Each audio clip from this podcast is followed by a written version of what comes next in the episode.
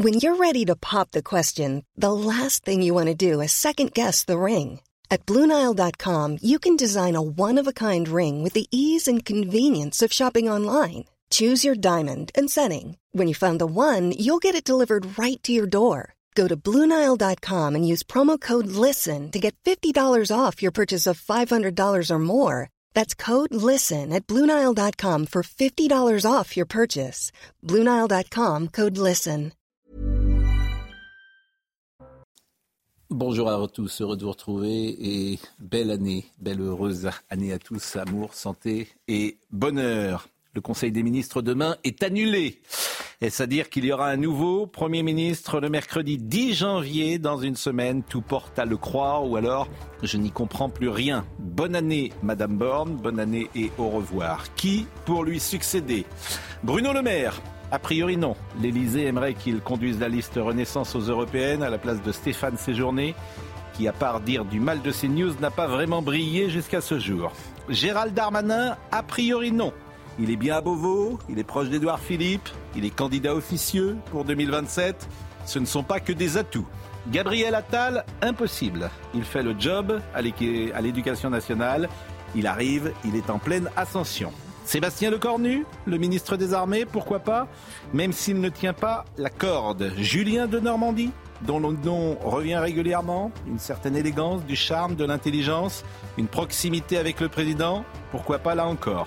Jean Castex, le retour, personne n'y croit vraiment. Éric Dupont-Moretti, il n'a pas le profil. Le monde s'est arrêté en 1986, il pense que Jean-Marie Le Pen dirige toujours le Front National. On oublie François Bayrou, usé, Christophe Béchu, sympathique. Olivier Véran, sournois. Alors qui? Qui? Mystère et boule de gomme. Christine Lagarde est aussi un nom qu'on entend. Marie-Hélène Toraval, la mère de Crépole. Ça, ça serait disruptif. Ou David Lisnard, ça aurait de la gueule. Un gaulliste, un vrai. Le président a choisi, le président a tranché, et pour qu'on ne l'accuse pas de jouer avec les nerfs de tous ou de procrastiner, on devrait connaître l'heureux élu très vite. Il est 9h01.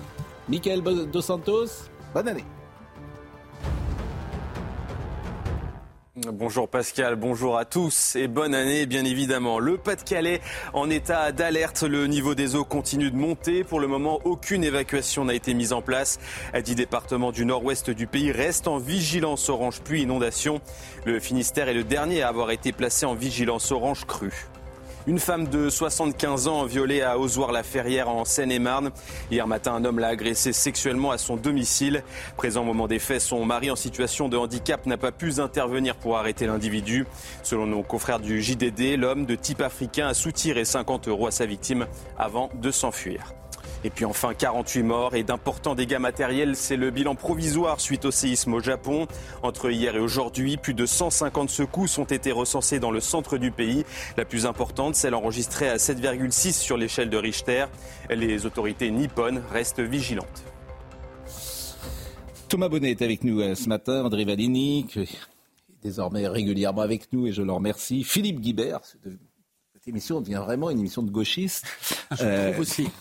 Éric Revel, que vous connaissez, euh, et Joachim Le Floch Imad, qui est enseignant essayiste, que vous apprenez évidemment à connaître ces derniers jours. Bon, alors, j'ai dit tout à l'heure, où je n'y comprends rien, mais je n'exclus jamais cette possibilité, euh, bien évidemment, mais euh, un Conseil des ministres qui a annulé le 3 janvier, le message est clair. Bon, donc, il y aura un Conseil des ministres le mercredi 10 janvier, le message est clair également, ça fait donc huit jours pour changer tout j'ose dire, comme disait Michel Jonas. Bon, euh, Premier ministre, je vous ai dit une liste de noms. Madame Borne, son sort semble scellé. On va écouter d'ailleurs ce qu'a dit le président de la République euh, le soir de cette allocution qui a fait tant parler avec, euh, dans le jardin, des, serviettes. moi, j'ai cru au début, j'ai dit qu'est-ce qui se passe? Pourquoi il faut sécher du linge dans le jardin en plein hiver? Mais non, c'était des drapeaux drapeau de l'Olympisme, avec le drapeau de l'Afghanistan qui n'était pas le bon, paraît-il. Euh, écoutons le président de la République sur Elisabeth Borne. En 2023, la France est sans doute l'un des pays occidentaux qui, en dépit du contexte, a pris le plus de décisions, conduit le plus de transformations. Certaines, comme la réforme des retraites, étaient, je le sais, impopulaires. Je les assume, car je m'y étais engagé et elles étaient nécessaires au pays tous ces mois passés ont donc été bien loin de l'impuissance qu'on nous prédisait, et c'est heureux. Et je veux ici tout particulièrement en remercier la Première ministre et son gouvernement. Généralement, c'est comme un président de football qui remercie son entraîneur et qui dit qu'il ne va pas le lâcher. Euh, généralement, il saute dans les 24 heures. Il y a deux façons hein, hmm. de, penser le mot remercier. Oui. je vous remercie d'être là et je vous remercie suivant. Je, ne prête pas euh, non, mais Emmanuel Macron ce sadisme-là. cet extrait-là. Je, ne lui prête pas. Je vous remercie, Madame Je, je, ne lui, je, ne lui, prête pas ce sadisme-là. Vous vous souvenez la dernière fois que le président de la République a remercié de la sorte son Premier ministre? C'était en juillet 2020, le 2 juillet, et le lendemain, Edouard Philippe quittait le gouvernement. Dans tout, en fait, j'ai donné une liste de noms où euh, je suis sûr qu'aucun ne sera euh, Premier ministre. Hmm. Peut-être, sauf peut-être David Lisnard. Ah ouais, bon, Mais autrement, tous les autres que j'ai cités, a priori, ne seront pas Premier ministre. Marie-Hélène Toraval, je rêve de ça. Pourquoi? Parce que ce serait un profil tellement différent. J'en ai tellement assez des petits hommes gris et des gens qui sortent de l'ENA au plus haut niveau de l'État que je voudrais avoir, non pas quelqu'un de la société civile, mais quelqu'un qui connaît la politique, qui est sur le terrain et qui est aux manettes, en fait. Et qui leur rentre, j'allais dire, pardonnez-moi, dans le lard. Voilà, qui leur rentre dans le lard. C'est votre fantasme dire et qui leur rentre, qui, qui appelle les directeurs d'administration et qui dit vous faites ça. Maintenant, vous faites ça, en fait. J'aimerais ça. Mais je sais que Marie-Hélène Toraval, elle sera pas. Elle dit qu'elle est ignorée par le gouvernement. Ce matin, elle dit. Oui, on l'entendra tout à l'heure. Mais j'aimerais ce type de profil. Elle est formidable, cette femme. Hein. Courageuse, ce qui n'est pas le. Généralement, euh, la classe politique ne l'est pas forcément. Pas que la classe politique. Et ça, bon. Alors, est-ce que vous avez un nom? Vous avez, euh, bah, ce que vous dites euh, à la fin, c'est intéressant, l'ISNAR, parce que ça, a plusieurs vertus, à mon sens. Hein, mais euh, Alors, si on, le dit, on on lui rend pas service en le disant. Non, non, non, Emmanuel Macron, dans ces cas-là, s'il nous écoute, il dit ah. Le patron de l'association des maires de France, il connaît le terrain, euh, il dirige une ville importante, Cannes. il pourrait faire un peu exploser aussi les LR, Pascal. Hein, mais c'est pour ça que c'est intéressant. alors, il a, il a une vision très macroéconomique des problèmes, mais ouais, c'est un peu l'homme qui monte à droite. Alors, avec le risque, évidemment, pour les LR de d'exploser Parce que est-ce que derrière il y a une espèce de... de, changer de André Valigny. Oui. André Valigny et ce qui serait intéressant aussi dans un gouvernement d'union nationale, si j'ose dire, pour retrouver un peu de d'unité, c'est de prendre tous les gens de gauche qui ne sont pas allés à la NUPS. Je pense à Mme Delga, je pense à M. Cazeneuve. Pourquoi pas? Voilà des gens qui pourraient être intéressants euh, de mettre dans un gouvernement. Mais je ne suis pas sûr qu'ils y aillent si on leur proposait. Le, problème de ce, de ce gouvernement d'union nationale dont on parle régulièrement euh, euh, depuis des années, et j'entendais Luc Ferry sur CNews tout à l'heure face à Sonia Mabrouk qui en parlait aussi, c'est que si ce, gouvernement d'union nationale déçoit, ou euh, a fortiori s'il échoue, quelle est l'alternative en 2027 oui, Vous parlez d'un argument. Mais, arrêtez avec l'extrême droite. C'est le Front National, ok. C'est le Front arrêtez National. avec l'extrême droite. C'est pas l'extrême droite, c'est la droite extrême. Arrêtez de dire que Marine Le Pen est d'extrême droite. Personne ne le croit. J'étais en province pendant dix jours. Personne n'imagine qu'elle soit d'extrême droite. Je suis provincial aussi et j'y habite, moi. Ah. Mais donc, alors, si l'alternative est le Rassemblement national, qu'est-ce qu'on a gagné? Parce que l'Union nationale, au bout du compte, il n'y a pas d'alternative. Mais arrêtez d'être obsédé par le Rassemblement national. Ah bah euh, quand même. Je veux dire, quand tu défends Depardieu, tu es d'extrême droite. Arrête. Non, pas Hugo Clément est d'extrême droite aujourd'hui. Ce que je veux vous dire, c'est que quand, si, quand tu défends... Les gens sont déconnectés de ça sauf la petite classe médiatique. Non mais ok, oublions l'extrême droite. Moi je pense que si Marine Le Pen est élue, c'est une catastrophe pour la France. Oui. En termes de compétences, de crédibilité économique, en termes de relations extérieures. Regardez ce qui se passe en Italie avec Georges Mais je vous parle du gouvernement, vous me parlez eh ben déjà de Marine Le Pen. C'est quand même extraordinaire. Je vous réponds que si ce gouvernement... En fait, votre logiciel, je parle à un homme de gauche de qui va être Premier ministre, la première chose qu'il me dit, que vous me dites, oh là là, faut surtout pas un gouvernement d'union nationale parce qu'il faut pas Marine Le Pen derrière. parce que le risque, effectivement, c'est qu'après, on est Marine Le Pen. Mais si l'union nationale ne marche pas, comment? Je dis, c'est un drôle de raisonnement que vous avez. En fait, vous êtes obsédé, mais tous, hein, je suis obsédé par la France. Moi, j'ai pas envie que Marine Le Pen euh, préside euh, la République française. Écoutez, vous aviez fait qu'à faire autrement depuis 40 ans. Voilà. si elle est là, c'est vous. Si elle est là, en fait, c'est vous. C'est ta faute. Voilà. Vous, la gauche. Vous, vous, vous, tous. La gauche et la droite. Si elle est là, c'est de votre faute. C'est de notre faute, la gauche et la droite. Et vous voulez mettre la gauche et la droite au gouvernement, alors qu'on a échoué depuis 40 ans, d'après ce que vous dites. Eh oui. Pour le moment, on est sur le Premier ministre, M. Guibert, qui a travaillé avec M. Hérault et qui n'a jamais eu de si mauvais résultats dans un Premier ministre quand vous étiez avec lui. Donc, c'est vrai que j'ai le record d'impopularité. C'est vrai, ben, c'est pour ça que... mais bonne année quand même, cher Philippe. Merci. Euh, mais je vois pas l'intérêt de changer de Premier ministre s'il n'y a pas un changement, de, un élargissement de la majorité. Ah bah c'est pour ça que je pense que ça n'a de sens que s'il y a l'élargissement. Et David Lisnard, il élargit Peut-être, peut-être. Et encore, je suis même pas sûr, parce que moi, je ne suis pas sûr du tout que les Républicains, enfin, je suis pas à leur place, aient envie de participer à une majorité, à un gouvernement avec Emmanuel Macron président. Mais je peux me tromper. J'ai pas cité Richard Ferrand. Hein. Oui. Alors, c'est un autre choix politique. À mon avis, ce choix, serait beaucoup plus crédible. Oui, et j'y crois davantage. Bon, J'ajoute juste un, juste un mot. Euh, à six mois d'européennes qui vont pas être faciles pour euh, le, les macronistes de changer de Premier ministre, ce serait plus intéressant d'attendre les européennes pour oui, changer. Oui, bien sûr. Une fois qu'on a pris une belle veste qui reste voilà. deux ans, tu remontes voilà. le truc. Voilà.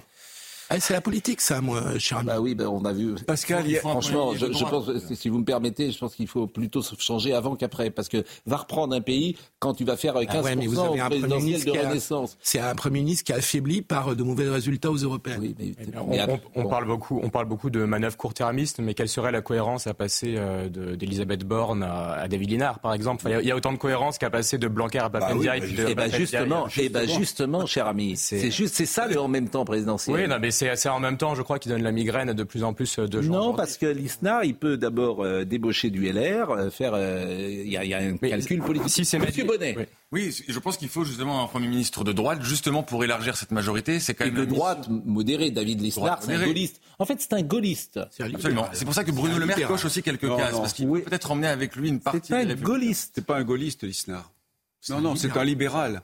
Il n'a il pas de référence gaulliste. Il a commencé sa carrière assez tard comme euh, directeur de l'association des maires. Il n'a pas de, de, référence gaulliste. Il n'a pas d'état de service gaulliste. C'est un libéral pur et dur. La question aussi, c'est est-ce que Emmanuel Macron veut J'ai jamais vu de libéraux en France. Un Premier ministre qui, a, euh, qui prendrait de la, de la place aussi. Libéral. D'ailleurs, c'est un colbertiste. C'est sa cohérence. C'est terrible. Allez, André Valigny oui. vous explique qu'il est libéral parce qu'il veut réduire les déficits et il veut rééquilibrer. J'ai pas dit que c'était forcément mal de réduire les déficits, mais c'est un libéral et il l'assume d'ailleurs. C'est pas ça un libéral. De Gaulle a commencé par la loi Pinay-Rueff. Voilà. Bon, il y a des gaullistes. Écoutez, des finances publiques. Écoutez, écoutez, écoutez. Il y a eu tout dans le gaullisme. Écoutez, de toute façon, euh, wait and see. Il y a une chose dont on ne parle pas, oui. Pascal, qui m'intrigue beaucoup, moi, c'est ce grand, ce grand rendez-vous avec la nation. Ah. Et c'est ça? C'est ça bah, C'est tout. Le changement de Premier ministre C'est ça. Oui. En fait, c'est le nouveau cap. Comment dire C'est un nouveau Premier ministre, j'imagine, et avec derrière une, euh, le, comment dire, ce, ce rendez-vous avec la nation. Mais comment voulez-vous qu'on en parle? Il n'y a que le président qui sait. On sait qu'il serait question d'éducation, c'est ce qu'il a dit euh, lors voilà, de par définition. Il a parlé bon, les vœux. Réarmement civique. Et réarmement civique, oui. rendez-vous avec la nation. Et d'imaginaire. Réarmement et régénération. C'est très nébuleux. Régénération. Oui. Donc ça veut dire qu'on revient devant les électeurs à un moment. Non, régé... non on ne revient pas devant les électeurs. Régé... On ne va pas revenir dans les électeurs, il y a des élections dans six mois. Régénération. Attention, oui, comme disait Aimé Jacques. Ça rappelle de mauvais souvenirs. Régénération. Un peu Gabriel Attal. Régénération. C'est le mot. Quoi? Ben, ça veut dire quoi ça, ça, ça, ça veut dire régénération. On, on met des nouvelles ah, personnes. Personnel, je ne vois, je vois ce que ça veut dire, mais la bah, régénération, c'est des nouveaux visages. Oui. Que me dit-on, Marine euh... Alors, Luc Ferry. Voilà. Bah, euh, alors, je, euh, oui, je, je, je, parle à Marine, excusez-moi, mais euh, à qui je souhaite également ben, bonne année. Je voudrais qu'on écoute euh, les vœux à présent et qu'on commence peut-être par euh, Marine Le Pen, qui a souhaité ses bons voeux à la France et dont M. Valigny ne veut pas en 2027. Je ne suis pas le seul. Mes chers compatriotes, c'est avec le cœur empli d'optimisme que je vous présente mes meilleurs voeux pour l'année 2024. Le nouvel an, au-delà d'instants précieux de convivialité partagée avec nos proches, c'est l'occasion pour chacun d'entre nous de dresser le bilan de l'année écoulée et de dessiner des perspectives pour celle qui commence. Je dois vous le dire, c'est avec satisfaction que je me retourne aujourd'hui sur le chemin accompli depuis un an à votre service. Dans le débat public, jamais nos idées n'ont été autant validées à la fois par nos adversaires, quand on a témoigné l'évolution de la loi immigration que nous avons imposée, mais aussi malheureusement par les faits, avec une insécurité et une paupérisation toujours plus insupportables pour les familles françaises.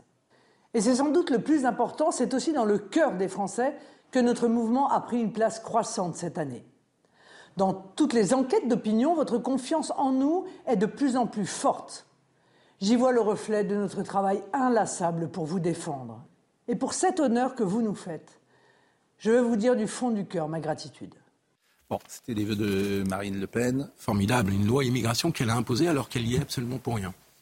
C'est un hold-up magnifique. Mais c'est la gauche qui dit ça, pardonnez-moi. C'est votre camp qui explique que c'était d'inspiration d'extrême droite. Je trouve que c'est complètement idiot de la part de la bah, gauche d'avoir fait ce cadeau ah à Marine Le Pen. Ça, je, je, je veux dire, moi j'ai la loi scélérate, la loi de Vichy, j'entends tout. C'est les gens de gauche. Lisez Libération. Le RN, Mediapart, le RN est au pouvoir. Oui, oui, non, mais je suis d'accord. Bon, moi, j'y peux rien. C'est M. Plenel qui dit ça, le Rassemblement national. C'était bah, pour signaler que c'était un hold-up parfait euh, de Marine Le Pen. Tactiquement, stratégiquement, pardonnez-moi, euh, quand je dis euh, Dupont-Moretti encore en 86, il y en a encore beaucoup qui sont en 86. Ils n'ont toujours pas compris que le logiciel avait changé.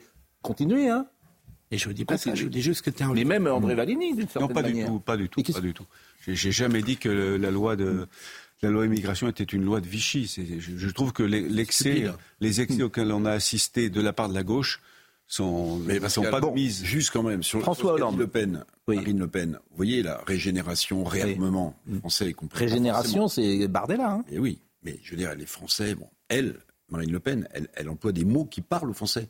Oui, non, mais voyez la différence. Voyez la différence. Elle parle d'insécurité, elle parle de, pouvoir d'achat. Non, mais d'accord. Le président de la République, il explique, euh, il explique que c'est bientôt le grand soir, qu'on va parler de nation, qu'on va faire un, remaniement. Mais en réalité, les Français qui ont du mal à se nourrir, François Hollande. de sécurité, c'est pas leur sujet. François, c'est pas leur sujet. François Hollande. Euh, alors François Hollande veut être avec nous. Euh, il va être toujours à côté de nous, mais je ne suis pas sûr que nous, on ait envie d'être à côté de lui. Donc écoutez les vœux de François Hollande. Ah, je croyais qu'il voulait venir sur CNews. Durant l'année qui vient de s'écouler, j'ai parcouru notre pays pour venir à la rencontre des plus jeunes dans les lycées, les universités, mais aussi j'ai voulu encourager les citoyens mobilisés à travers des associations et qui rendent de multiples services, qui assurent précisément euh, cette vocation de l'utilité. J'ai vu aussi des élus locaux dévoués à la chose publique, des entreprises qui innovent, qui inventent le, monde de demain, et des forces sociales qui ont été délaissées mais qui sont prêtes au dialogue.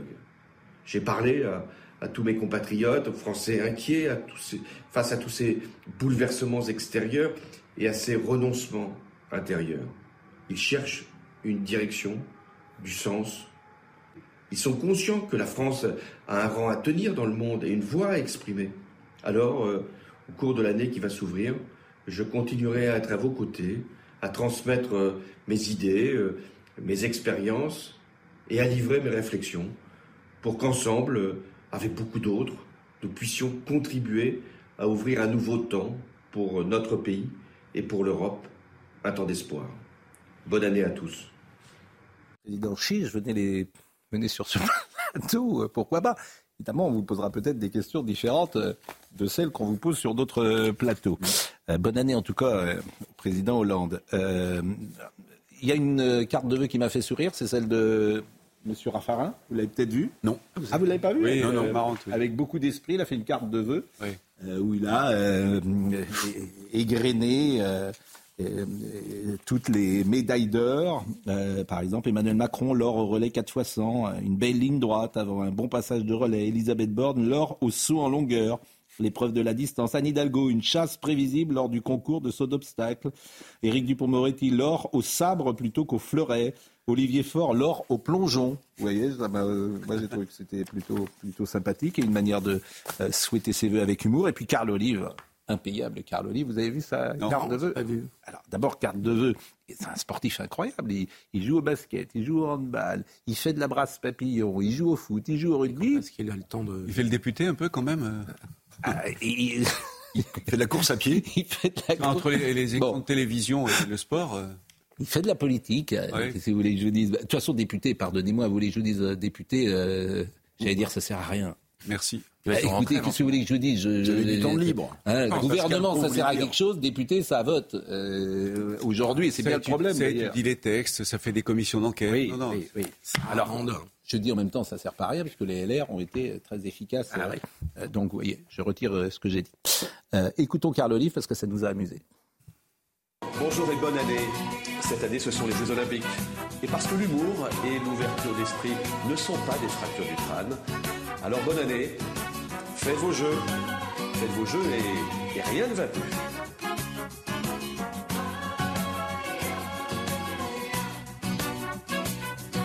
Chante la vie, chante comme si tu devais mourir demain, comme si plus rien n'avait d'importance. Chante, chante, nage, vas-y, nage, comme un voyou, comme un fou, comme un chien. Papillon d'ombre scroll, ça nous va bien. Nage, oui, nage. Il fait de la brasse papillon. vous, vous aimez pas ça Vous pensez, que- vous pensez que ça, reval- ça revalorise l'image des politiques? Je vous pose la question. Et vous ne le mettez pas dans vos premiers ministrables après Non, je Bah, pense pas que ce soit un premier ministrable. Je pense que moi, je le connais un peu, Karl. Et euh, c'est quelqu'un du terrain qui a été réélu à Poissy. Ministre des Sports. Qui est, euh, comment dire il représente les. Vous n'aimez pas le peuple. Qu'est-ce que vous voulez que Oh, je non, dise non, non. Vous n'aimez pas les gens. suis du peuple, j'en Mais vous n'en vous n'aimez. Eh ben les gens, ils sont Je ça. suis encore Eh ben que. Karl, il est représentant des gens. Moi vous pensez je que les gens, ils font pas ça Ils chantent du karaoké, c'est ça les gens. Et on n'est pas obligé de chanter du karaoké pour représenter le peuple. Mais, mais il fait pas que ça. fait c'est le jour des vœux. Ça fait Mais c'est simple. Michel Fugain. Il a une forme de simplicité. Il n'a pas peur même d'être de passer d'être ridicule. Non, parce que il sait bien qu'il y a une part de second degré et qu'on va se moquer de lui. Oui, mais c'est important aussi pour les Français de casser cette image extrêmement techno, extrêmement aseptisée de ce qui est devenu Il pas euh, la mépris- politique. Je vais vous dire, il n'est pas rien méprisant. dire sur le fond, mais Il n'est pas méprisant pour les gens. Il est proche Ouais. d'eux, il est sympathique. C'est un Français comme les autres. Ren- Renaissance, Et voilà. ça serait peut-être pas à 19% dans les sondages s'ils avaient plus de personnalité, euh, disons, plus en adéquation avec l'imaginaire Renaissance, euh, des Français. Il, il peut sentir un peu le terrain. Mais on n'est pas obligé de se donner en spectacle et de faire le guignol pour oui. sentir le terrain, être élu. Moi, ça Mais- fait 30 ans, plus de 30 ans que je suis élu dans mon canton. populaire, populaire. 30 ans que je suis élu dans ce canton. Et vous Depuis avez- l'âge- mais vous avez raison, la règle, c'est qu'il n'y a pas de Et règle. Je ne fais être- pas ce genre de, de, de, de Mais parce que, clownerie. vous, parce que vous ne savez pas. euh, vous, vous- la, la, la Barbara Papillon, vous, vous Non, la brasse- je vous le confirme, la brasse papillon, je sais pas faire. Vous êtes jaloux. Il faut de tout.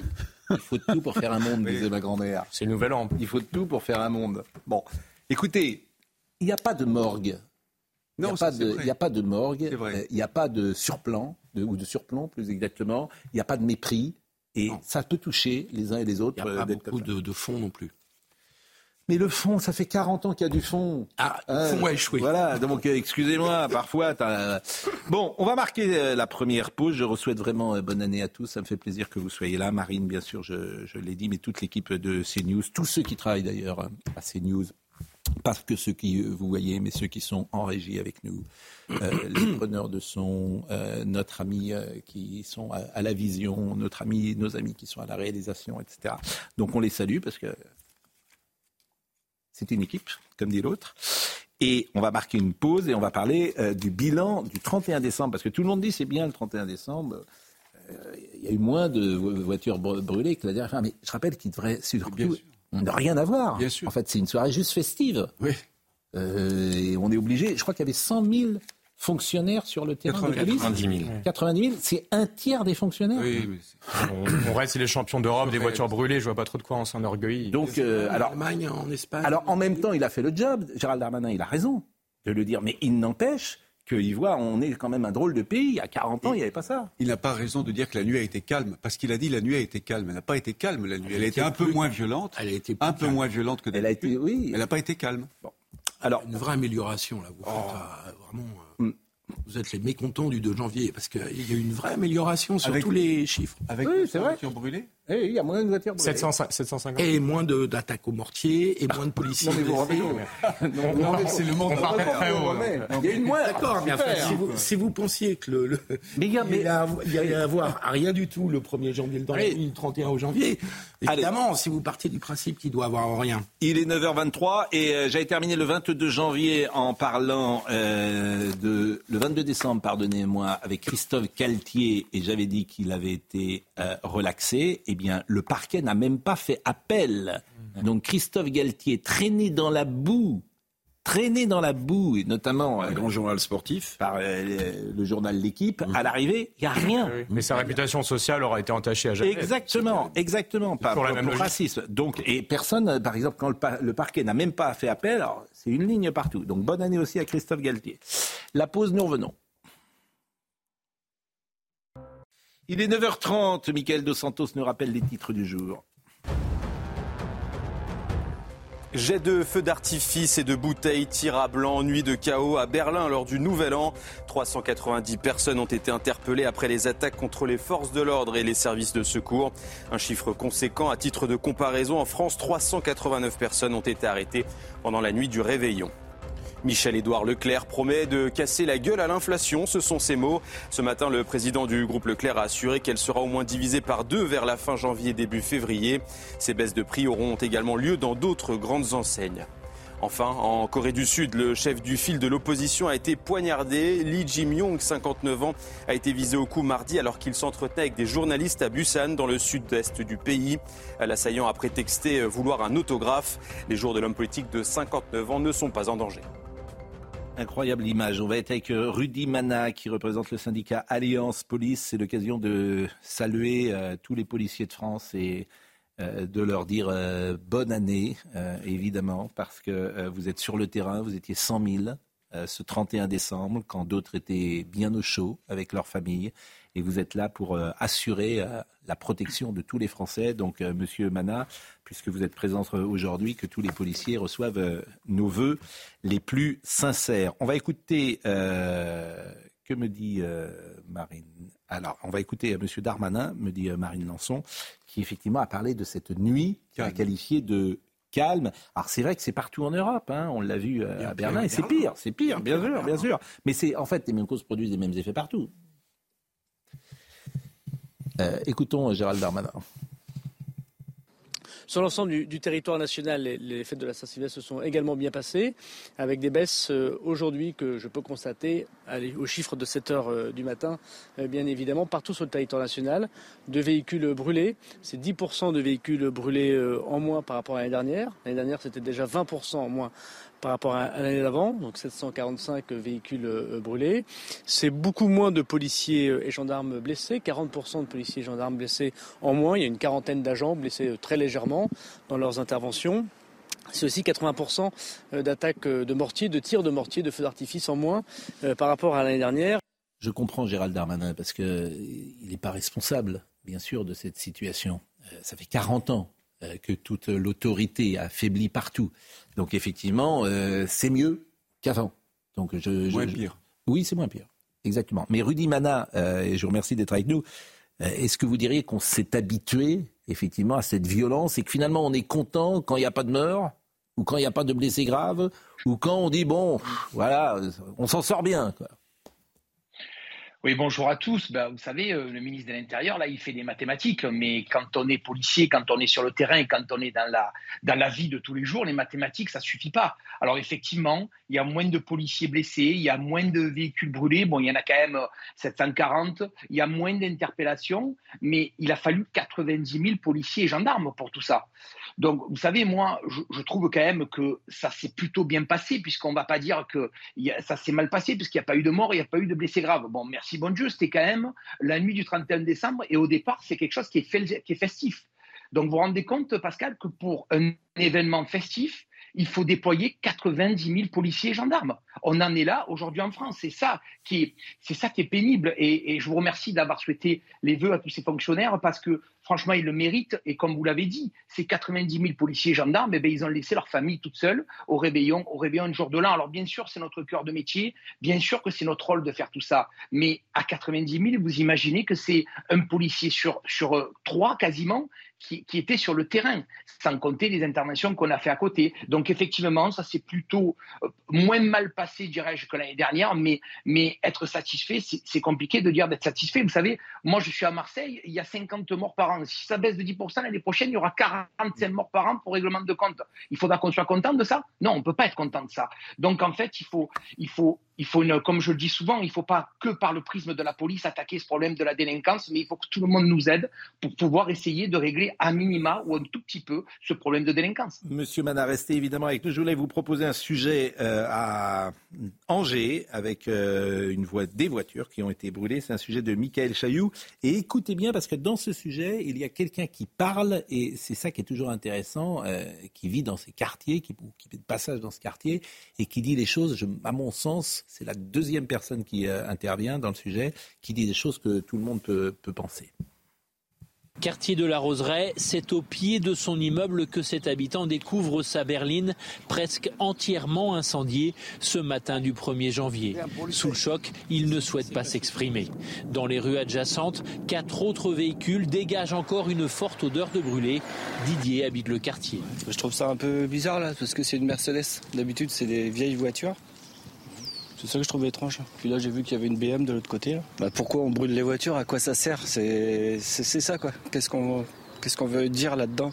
Si le ministre de l'Intérieur s'est félicité d'une baisse au niveau national de 10% du nombre de voitures incendiées, c'est toujours un drame pour les propriétaires. Olga et Bertrand regrettent que l'on s'habitue à cette situation chaque 1er janvier. Bah, je trouve que c'est euh, intolérable. quoi. C'est juste pour s'amuser. On est dans une ghettoisation, de toute façon, qu'on retrouve bah, dans les actes. Je veux dire, plus rien n'a de valeur. Donc, euh, il y a quand même un échec euh, collectif. La préfecture du Maine-et-Loire n'a pas communiqué le chiffre précis de véhicules incendiés à Angers, mais évoque une nuit de la Saint-Sylvestre comparable à l'an passé. La Roseraie n'est pas le seul quartier touché. D'autres, comme celui de Montplaisir, ont eu aussi leur lot de voitures incendiées.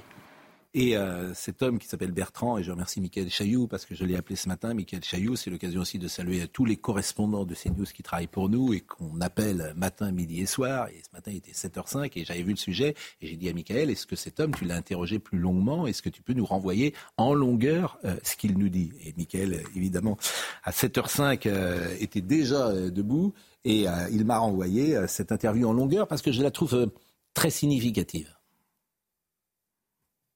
plus, mais euh, c'est peut-être de par mon métier, je suis urgentiste, donc tout ce que je vois aux urgences, c'est le reflet euh, typique de la société, un certain fatalisme aussi par rapport à la dégradation. Euh, Gratuite Non, je dirais de toutes nos valeurs républicaines. ce que je vois, c'est tout ce qui est régalien fout le camp, donc ça ne m'étonne plus non plus qu'on ne se retrouve plus dans la société.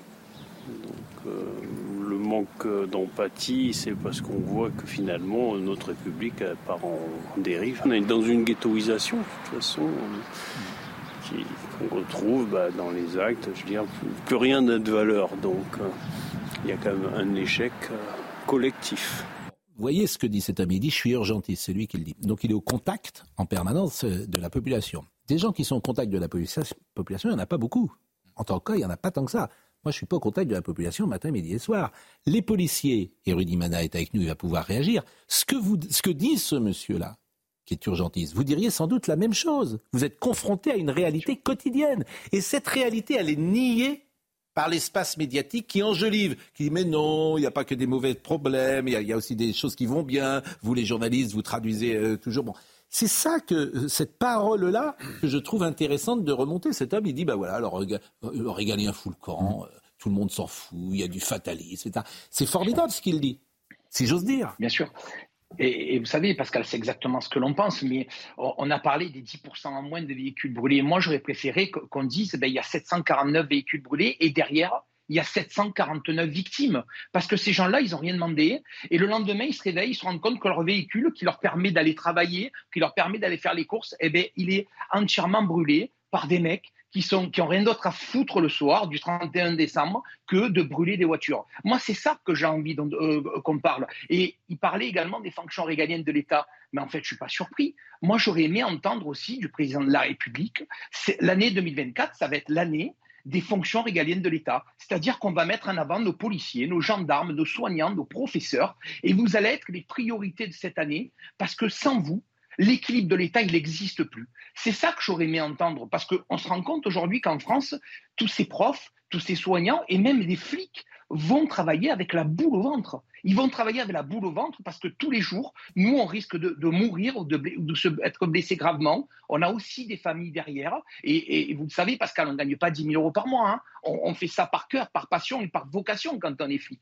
Et tous ces métiers-là, ils le font aussi par vocation. Et ces, ces gens-là n'ont plus envie d'aller travailler. Ils, vont travailler avec la boule au ventre, tout simplement parce eh ben qu'on a délaissé ces professions. Eh ben, merci beaucoup, Rudy Mana. Merci beaucoup et une nouvelle fois, bonne année et bonne année à, tous les flics. Ce joli mot de la langue française, ce mot dont ils sont si fiers. Bonne année à tous les flics euh, de France. Euh, je rêve d'un ministre de l'Intérieur qui viendrait le 31 décembre à soir et qui dirait le premier qui brûle une voiture, c'est 5 ans à l'ombre. Voilà, c'est 5 ans à l'ombre. Et tant que vous ne mettrez pas en place ce type de solution, vous n'y arriverez pas. Et ça, c'est le grand changement euh, de logiciel hmm. à faire en matière judiciaire. On prévient les gens, mais on les prévient. Ils n'ont pas brûlé une voiture, on est d'accord. Ils n'ont pas brûlé une voiture. Donc quelqu'un qui brûle une voiture, c'est juste 5 ans de prison ferme et il ne bouge pas. Oui. Mais aujourd'hui, vous avez. Ça vous va? Écoutez, moi, ce que je pense, c'est qu'il faut. Non, non, mais je ne suis pas, en, je ne suis pas en désaccord avec cette, cette façon. J'ai pas dit prison à vie encore. Non, non, pas à vie, 5 ans, c'est beaucoup. Ah ben oui, c'est beaucoup. Je ne suis pas en désaccord. Mais le type qui perd sa, sa voiture et qu'on a ras-le-bol, en fait. Je suis pour une sévérité maximale. Eh ben, en aval, en aval de la hmm. délinquance. En amont, il faut aussi traiter les causes. Il faut traiter les deux. Il faut traiter les deux. Bon. Écoutez, aide-toi ciel Il faut arrêter la culture de l'excuse. Mais quelle excuse Est-ce que j'ai excusé quelqu'un En amont. En amont, il faut faire en sorte que les causes de la délinquance soient réduites que la ghettoisation, le désœuvrement, le chômage de masse et le trafic de drogue, tout ça soit alors justement Il y a un autre truc très en aval, en aval, Pascal Pro, en aval, je suis pour une sévérité maximale. Voilà. Maximale. Mais il y a autre chose de très important. ça m'intéresse. Eh bien, pourquoi pas des années de prison pour quelqu'un qui brûle une voiture, atteinte au bien, année de prison. T'as vu ce que dit un des mecs? Vous avez vu qu'en ce moment, il y a plus d'attaques, euh, il y a moins d'attaques chez les particuliers, mais il y a beaucoup d'attaques dans les magasins, les boulangeries. Les... Hmm. Il faut être très sévère, mais, très si sévère. me permettre, oui, dans le sujet là, il y, a, y, a, un moment très important. Je pensais que c'était ce témoignage-là qui était développé. Non, il y a les fonctions régaliennes de l'État qui s'effondrent, très bien l'autorité. Mais il y, a un, il y, a un moment très important dans le sujet. Il y a un monsieur qui dit, et j'ai remarqué que cette année, on a brûlé des Mercedes, des BMW, des voitures plutôt allemandes.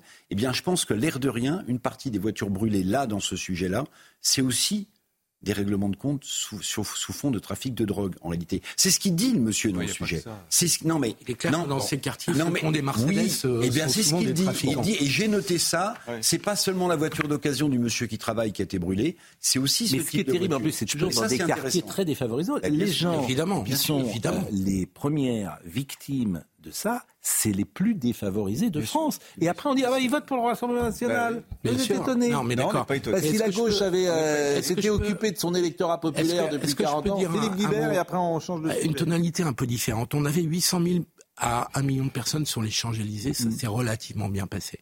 On a été capable de mobiliser en fait, 4... On a été capable de mobiliser. On a été capable de mobiliser 90 000 policiers. Les émeutes au mois de juillet mm. ont été hyper violentes, mais sont arrêtées au bout de 4-5 jours, avec une mobilisation des moyens de, des forces de l'ordre extrêmement importants. Ça s'est arrêté parce que Je termine juste mon propos. Oui, mais ça s'est arrêté parce que, les de la drogue ont dit on va arrêter, on peut pas faire business. dans ce pays, c'est faux. C'est faux. Et on vient de voter une loi qui consacre 15 milliards d'euros euh, à la police et à la gendarmerie. Donc, essayons d'avoir un discours où évidemment qu'il y a des problèmes gravissimes de sécurité dans ce pays, personne ne, peut le contester, personne de sérieux. Mais dire le régalien s'effondre, je ne suis pas d'accord avec Moi, je dis pas ça. Bah, c'est ce qu'on a entendu pendant dix minutes, le régalien s'effondre. Non, il s'effondre pas. il y a des moyens considérables qui sont mis en place. Alors on peut trouver tout à fait anormal qu'on ait besoin de mobiliser des moyens incroyables, mais le régalien ne s'effondre pas. C'est pas vrai. Je veux juste réagir sur euh, l'emploi du terme. C'est normal que, pardonnez-moi, il y a un million de personnes à Paris. Pourquoi voulez-vous qu'il y ait des problèmes en fait? Parce que quand vous, avez un million de personnes dans la rue, parce que quand vous avez un million de personnes dans la rue, mécaniquement, que ce soit à Paris, à Londres, à Berlin, n'importe où, vous risquez d'avoir des problèmes.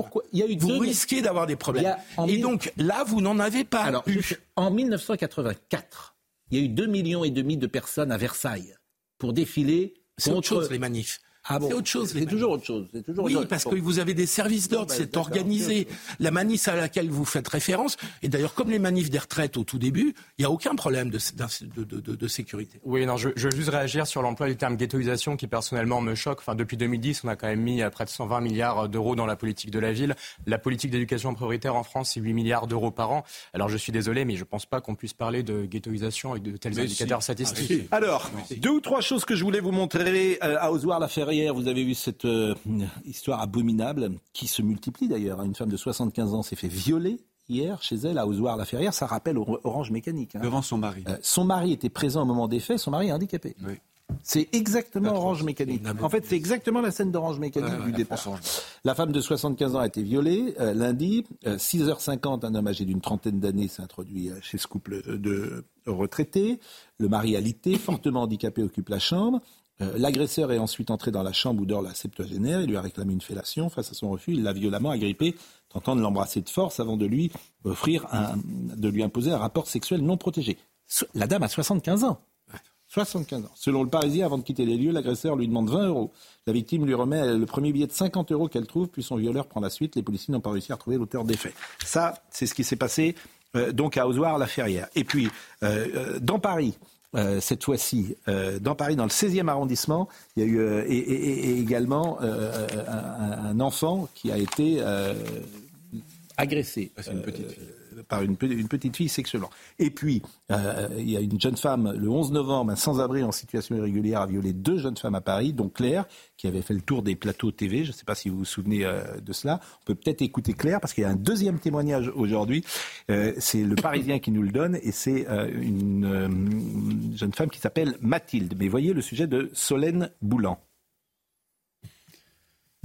On écoute Claire d'abord, me dit Marine Lançon. Oui, quand même, au final, parce que bon, euh, juste ils n'ont pas fait leur travail. Et si ça avait été mieux appliqué, euh, peut-être que s'il y avait des lois un peu plus strictes, peut-être que bah, cette personne ne m'aurait pas violée, aurait pas violé l'autre fille. Et souvent, enfin, les personnes qui sont sous QTF enfin, font pas mal de délits. Et si ça avait été euh, justement appliqué, il n'y aurait pas ce problème. Je rappelle, c'est un sans-abri en situation irrégulière. Il a violé deux jeunes femmes. Vous avez entendu Claire. Elle avait effectivement été intervenue à la télévision, sur les plateaux TV.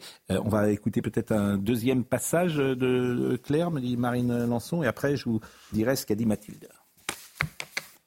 Déjà, de un, pour dénoncer justement euh, les OQTF. Et j'aimerais mmh. bien que les lois soient un peu plus appliquées. Et de deux, pour pouvoir porter un message de prévention pour les femmes. Euh, parce qu'aujourd'hui, je pense qu'on n'est pas forcément très en sécurité à Paris ou dans d'autres grandes villes de France. Et au moins pouvoir euh, faire attention, enfin, que je les prévienne qu'il faut faire attention, regarder derrière soi, prendre un taxi plutôt que le métro le soir tard dans la nuit, et puis euh, être accompagné tout le temps, enfin, faire vraiment attention à soi. Voilà pour Claire. Maintenant Mathilde. Mathilde avait été déposée à la gare par ses proches aux alentours de 16 heures dans le but de passer un entretien d'embauche pour faire du babysitting. La jeune femme avait voulu se rendre dans l'immeuble de son entretien. Euh, mais après s'être trompé d'immeuble, un sans-abri au regard insistant lui a l'a suivi dans le hall. Euh, un colosse d'environ 1m85, dit-elle, qui se rue sur elle, alors que la jeune femme est d'un gabarit euh, moins imposant. Elle raconte J'avais très peur qu'il réussisse à ouvrir une cage d'escalier. Je savais que tant que je restais dans cette entrée, quelqu'un pouvait passer. La jeune femme essaie d'hurler, mais elle n'a pas pu. Il me dit qu'il a une arme et qu'il va me tuer. L'agresseur l'a plusieurs fois menacé. La victime raconte Je me suis dit que j'allais mourir comme ça. Voilà, la vie quotidienne ou régulière en France des choses qui se passaient pas. Hein. Euh, euh, c'était quelqu'un en situation de QTF. Parce que vous faites venir bien sûr. des jeunes gens, parce que ça aussi, c'est pas souvent dit, des jeunes gens qui ont entre 20 et 30 ans. Oui, vous avez raison. Qui effectivement euh, ont un rapport aux femmes parfois d'une très très grande violence. Oui, c'est vrai. Bon. Et qu'effectivement n'ont rien à faire sur le sol de France.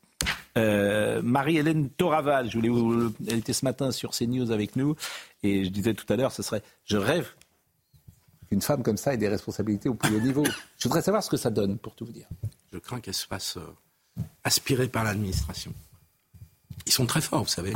Je fréquenté. Mais vous, vous êtes. en fait, quand je vous écoute, il n'y a rien à faire, Philippe. Non, mais je pense. c'est de, sur tous les sujets. Pas exactement ce mais c'est exactement ça, pardonnez-moi. Vous venez de dire qu'elle sera inspirée par l'administration. Et eh ben moi, j'aurais eh ben moi, je, qu'elle rentre dans l'art de l'administration. Je peux vous faire une deuxième phrase. Je pense que pour entrer dans l'art de l'administration, il faut la connaître. Pas nécessairement. Regardez. Bah non, faut les virer peut-être. Regardez Gabriel Attal. Faut les virer. Nationale. Voilà. Vous voulez pas faire ça? Dehors. D'accord, vous en mettez d'autres. Gabriel Attal, il vient, il vient pas du cerveau. le même modèle. Mais ah, si. Vous êtes, croyez-moi, deux ou trois types que tu euh, commences à virer des services, crois-moi, ça, change. Parce que les, ils sont pas fous, les gens. Hein. Mais le, politique le fait régulièrement, hein, quand même. De oui, bon, ça m'a pas fait frapper. Bon, donc, alors, elle était ce matin avec nous. Euh, parce que c'est le politique qui doit décider, c'est pas l'administration. On est d'accord. Euh, elle est déterminée, a-t-elle dit. J'ai dit tout à l'heure qu'elle était maire de Crépole, c'est évidemment une erreur. Elle est maire de Romans-sur-Isère, qu'elle me pardonne et que le maire de Crépole également me pardonne. Euh, Madame euh, Marie-Hélène Toraval, écoutons-la. Je suis dans un état d'esprit qui est toujours euh, aussi déterminé. Je pense qu'aujourd'hui, euh, s'arrêter ou euh, baisser le ton ou euh, ne plus porter la parole qui a été la mienne et j'oserais dire la nôtre sur le mois de décembre, eh bien, ce, serait baisser les bras et puis donner raison aussi à ceux qui, n'entendent pas ou qui font semblant de ne pas entendre et qui finalement ne présentent pas les mesures qui sont nécessaires aujourd'hui pour endiguer la situation. Ce qui est fou, c'est qu'elle dit qu'elle n'est pas soutenue, pas écoutée. Euh, elle le dit qu'elle est ignorée par le gouvernement ce matin. Écoutez, ça, j'ai du mal à comprendre ça. Écoutez, Madame Toraval. énormément. Je peux dire que tellement soutenu que je me sens vraiment ignorée parce que euh, on n'a pas eu de réponse. Je dis on parce qu'on est plusieurs à penser la même chose puisque c'est une situation, une appréciation qui est largement partagée. Madame Borne avait fait une annonce disant qu'elle allait confier euh, une mission euh, et notamment euh, une réflexion auprès du, du garde des Sceaux et du ministre de l'Intérieur. Je sais qu'ils ont été bien occupés. Pour autant, je n'ai rien vu venir. C'est vrai que ça peut choquer Thomas Bonnet. Oui, parce qu'elle est, elle est ignorée. Euh, on parle d'Elisabeth Borne qui elle-même parlait de sentiment d'insécurité. Oui. Comment voulez-vous derrière qu'elle prenne des mesures euh, dignes de ce nom euh, pour, euh, pour régler les problèmes? J'ai aussi en mémoire, je pense que vous vous en rappelez, André euh, qui avait parlé à Crépol. Vous vous rappelez quand Olivier sûr. Véran s'était déplacé? Bien sûr, bien Lui aussi avait eu des mots qui, étaient, euh, qui avaient été euh, très largement partagés, je crois. Dernière chose avant de marquer une pause, euh, l'obsession fasciste qu'il existe en France. Tout le monde voit des fascistes partout, des extrêmes droites partout, etc. Et ça s'est passé à l'Opéra euh, de Nice. Des groupes antifascistes, les fameux antifas, sont venus perturber le concert du Nouvel An dans la nuit de la Saint-Sylvestre lors d'une représentation de la chef d'orchestre Béatrice Venezzi. Des individus d'extrême gauche sont, euh, sont rentrés dans l'opéra pour déployer une banderole en scandant des slogans « Pas de fâcheux à l'opéra ». Et la chef d'orchestre italienne est la fille de Gabriel Venezzi, l'ancien parti Forza Nuova qualifié de néofasciste. Donc elle, c'est la fille. Bon. Elle est aussi conseillère du ministre italien de la Culture, Gennaro Sanghiliano. Et puis ces gens rentrent, mais de la même manière, ces gens rentrent. Euh, Si vous ne les sanctionnez pas, parce qu'il n'y aura pas de sanctions, comme toujours, ils ont le droit. euh, L'antifascisme, ça, ils ont le droit. Bon. Donc tu rentres, on leur dira rien. Ben, là encore, si on dit des choses euh, différemment, ils rentreront peut-être pas. Voyez la séquence.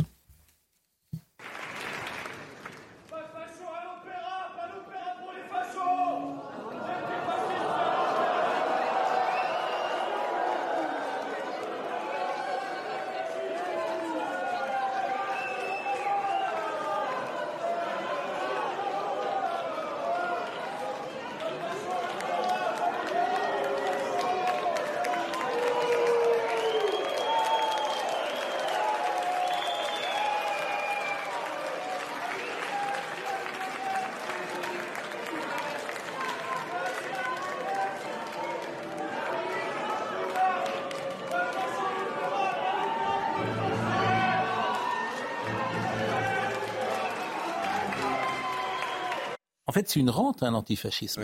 Heureusement que ça existe hein, pour ces gens-là. Parce qu'autrement, euh, c'est une rente. hein. Une rente viagère. André le disait à l'instant, c'est d'une stupidité et d'une euh, bêtise abyssale. qu'il faut faire dans mais, ce cas-là, mais c'est les alors, expulser très vite. Bien Il faut sûr. les expulser et que l'opéra Comment vous les expulsez Vous croyez que vous avez euh, 50 euh, policiers Mais combien ils euh, à l'opéra Combien ils étaient Et vous faites comment Vous avez 20 personnes Oui.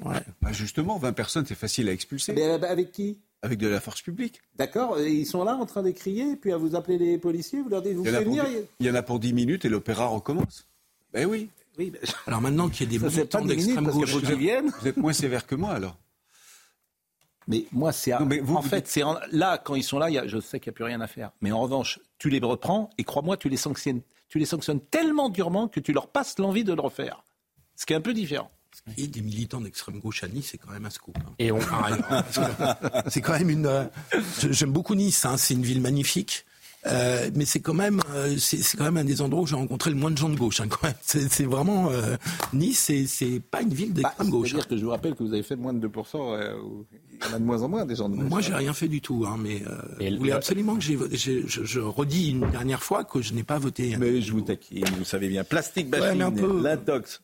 Un peu quoi Un peu. euh, Gentiment. Gentiment, c'est vrai. Bon, euh, plastique, C'est- c'est ce ba- qui- c'est- plastique bashing. par- Alors ça, c'est formidable. C'est quand vous lisez ça, euh, il va venir euh, m- Monsieur Joseph euh, Taillefer, bah, il t'explique que le plastique n'est pas du tout nocif en fait.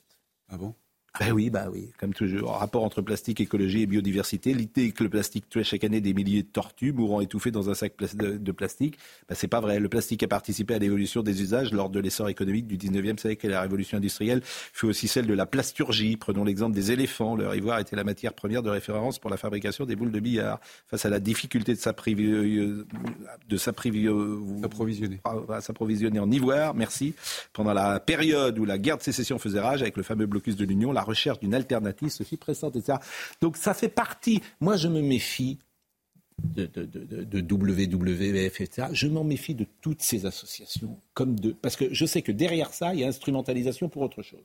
Donc je fais très attention, très très attention. Et comme le discours ambiant, bah, il, est- il va toujours dans le même sens, c'est pas mal de recevoir des gens qui pensent différemment. Il est 9h56, vous restez avec nous, à tout de suite.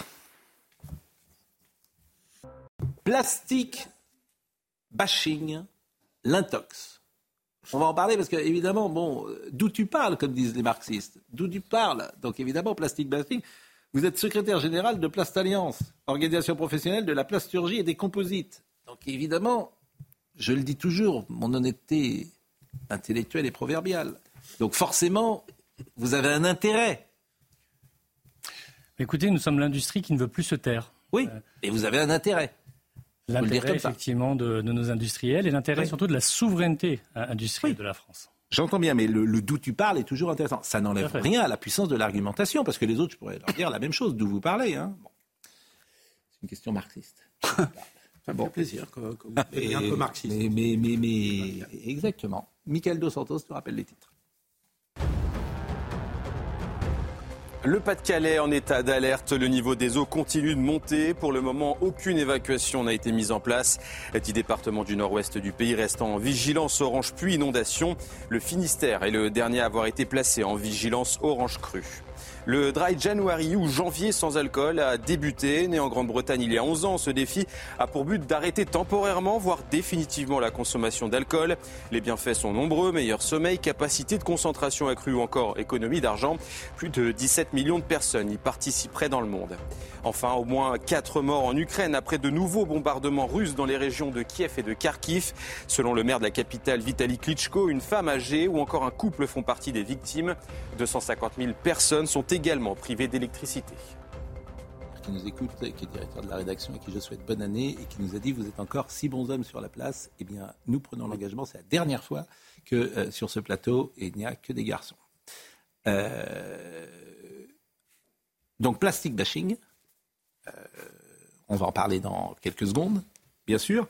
Mais euh, ce qui est vrai, c'est que euh, vous défendez. Voilà, le plastique, c'est écologique, dites-vous. Le plastique a un rôle clé à jouer pour réduire les émissions de gaz à effet de serre et à contribuer à ce qu'on appelle la décarbonation. Euh, le bâtiment est d'ailleurs un secteur où certains polymères plastiques comme la mousse de polyéthérane et ou le polystyrène expansé ou extrudé Bon, vous facilitez pas mon début d'année, concourent par leur propriété isolante à réduire directement les pertes de chaleur. Donc c'est ça qui est intéressant, c'est que vous dites non seulement c'est pas euh, non écologique, mais que ça l'est. Ce que je peux vous dire, c'est que sans plastique, vous n'avez plus d'écologie. Euh, on nous dit que les éoliennes sont écologiques, pour certains en tous les cas.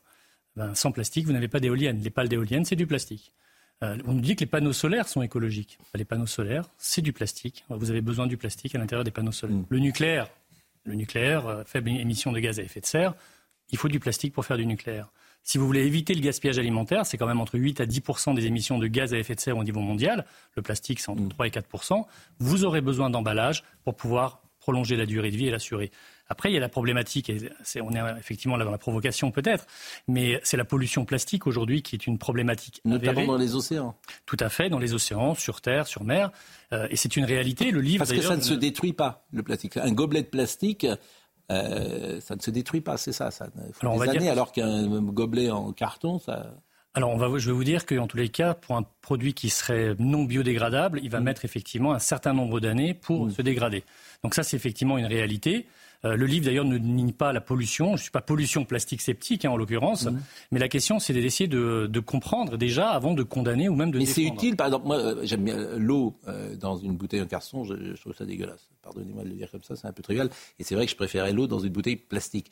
Donc maintenant, l'eau, elle est uniquement dans des petites bouteilles en carton. On a enlevé le plastique.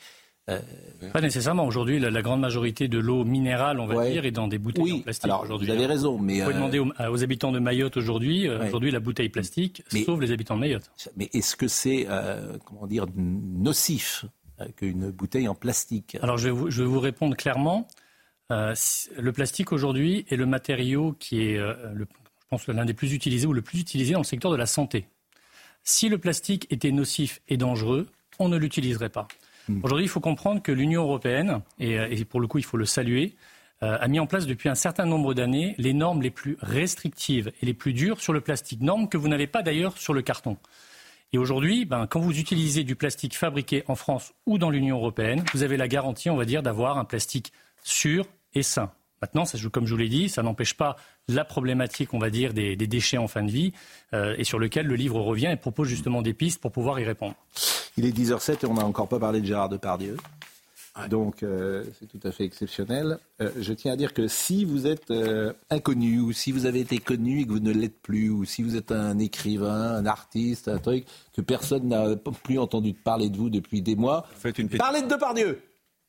Ah, ça c'est un truc, ça marche à tous les coups. Faites une tribune, Gérard Depardieu est une horreur. Et alors là, euh, là vous êtes sûr d'avoir un petit peu de, reprise. Euh, Il y a une nouvelle tribune, si j'ose dire. Cette contre-tribune, alors on en a parlé hier avec euh, Madame Filippetti, justement, qui a été ministre en son temps de, la culture. Elle, euh, obsession pareil de l'extrême droite, elle voit dans, dans ceux qui attaquent Gérard Depardieu des extrémistes de droite. Ceux qui le défendent. Oui, oui, ceux qui défendent Gérard Depardieu. Non, parce qu'elle parle de celui qui a initié la pétition, dont on dit qu'il serait proche de Zemmour, mais tout ça n'est pas. Il a fait deux très- textes à causeur. euh, Oui, on, peut, on peut faire pire en matière Ah, de non, droite. c'est pas un militant zémouriste. C'est pas le fond du sujet, non. Et c'est pas le fond du sujet. C'est la première fois que l'extrême droite se tapit derrière ce genre d'offensive pour en faire un véritable combat politique. Mais elle a été ministre de, de François Hollande. de François Hollande. ministre en même temps qu'elle, oui. Oui, et qu'est-ce que vous en pensez? C'est une fille très intelligente, ça se très cultivée, mais là, je trouve qu'elle se trompe. Mm. Euh, L'angle d'attaque n'est pas le bon.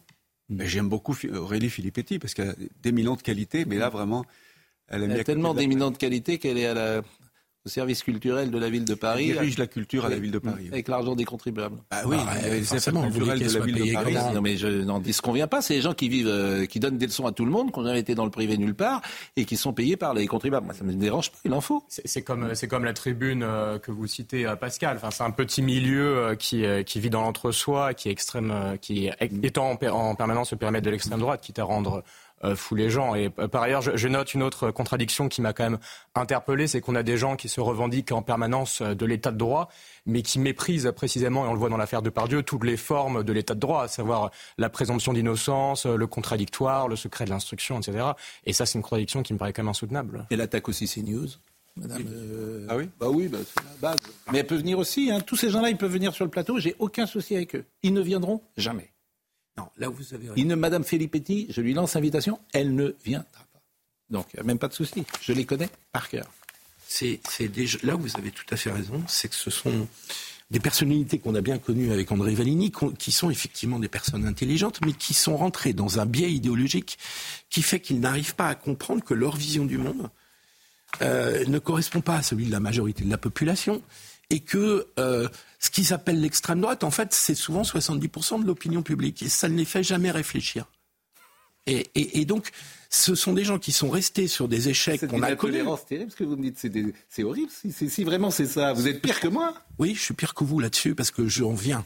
Et, et que ce sont des gens qui sont restés C'est des dans fascistes alors. Non. évidemment, non. non.